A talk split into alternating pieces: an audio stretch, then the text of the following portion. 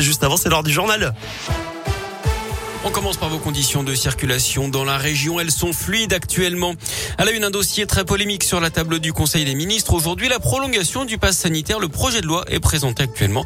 Il prévoit le recours possible à cette mesure jusqu'au 31 juillet 2022. Le texte qui durcit également les sanctions en cas de fraude au pass sanitaire. Jusqu'à 50 prisons et 75 000 euros d'amende. On rappelle également la fin de la gratuité des tests dits de confort. Dès ce vendredi, les tests PCR coûteront environ 44 euros en laboratoire. Les antigéniques autour de 25 euros en pharmacie. Dans l'actu également de ce mercredi matin, un soldat français mort au Mali, le maréchal des logis Adrien Quélin. Il est décédé à la suite d'un accident lors d'une opération de maintenance à Tombouctou. C'est la ministre des Armées Florence Parly qui l'annonce ce matin. Dans la région, une importante pollution microbiologique de l'eau potable en cours dans le haut budget dont l'un, l'eau du robinet est impropre à la consommation sur les communes de Sontonax, Nurieux-Volonia et Peria, c'est au-dessus de Montréal-la-Cluse. Il y a quelques jours, la découverte d'un cadenas forcé à l'entrée d'un réservoir avait obligé l'aglo du haut budget à prendre des mesures de précaution.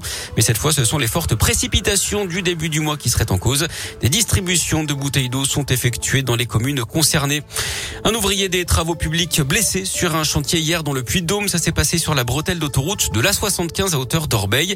C'est son collègue hein, qui l'a percuté avec son camion en reculant d'après la montagne. La victime âgée de 60 ans souffrirait d'une fracture du tibia et du bassin. Il a été évacué à l'hôpital d'Issoire. Le conducteur du camion, lui, serait positif au stupéfiant. Une enquête est en cours. L'inspection du travail mène également des investigations.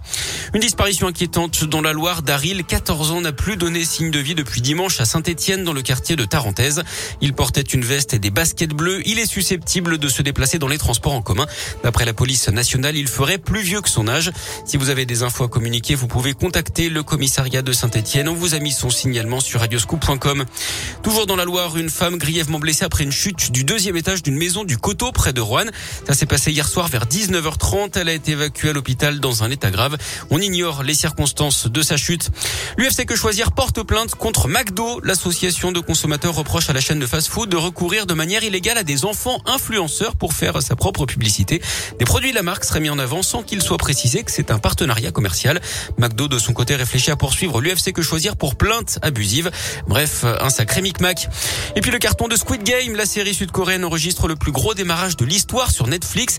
Elle a été vue par 111 millions d'abonnés en à peine 4 semaines. Le sport, le basket et l'exploit de l'Asvel en Euroleague et victoire face aux champions d'Europe en titre, les Turcs de l'FS Istanbul, 75 à 73 hier soir.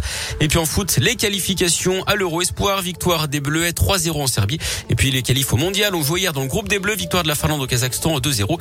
Match nul entre l'Ukraine et la Bosnie à partout. La France a 3 points d'avance sur l'Ukraine avec un match en moins.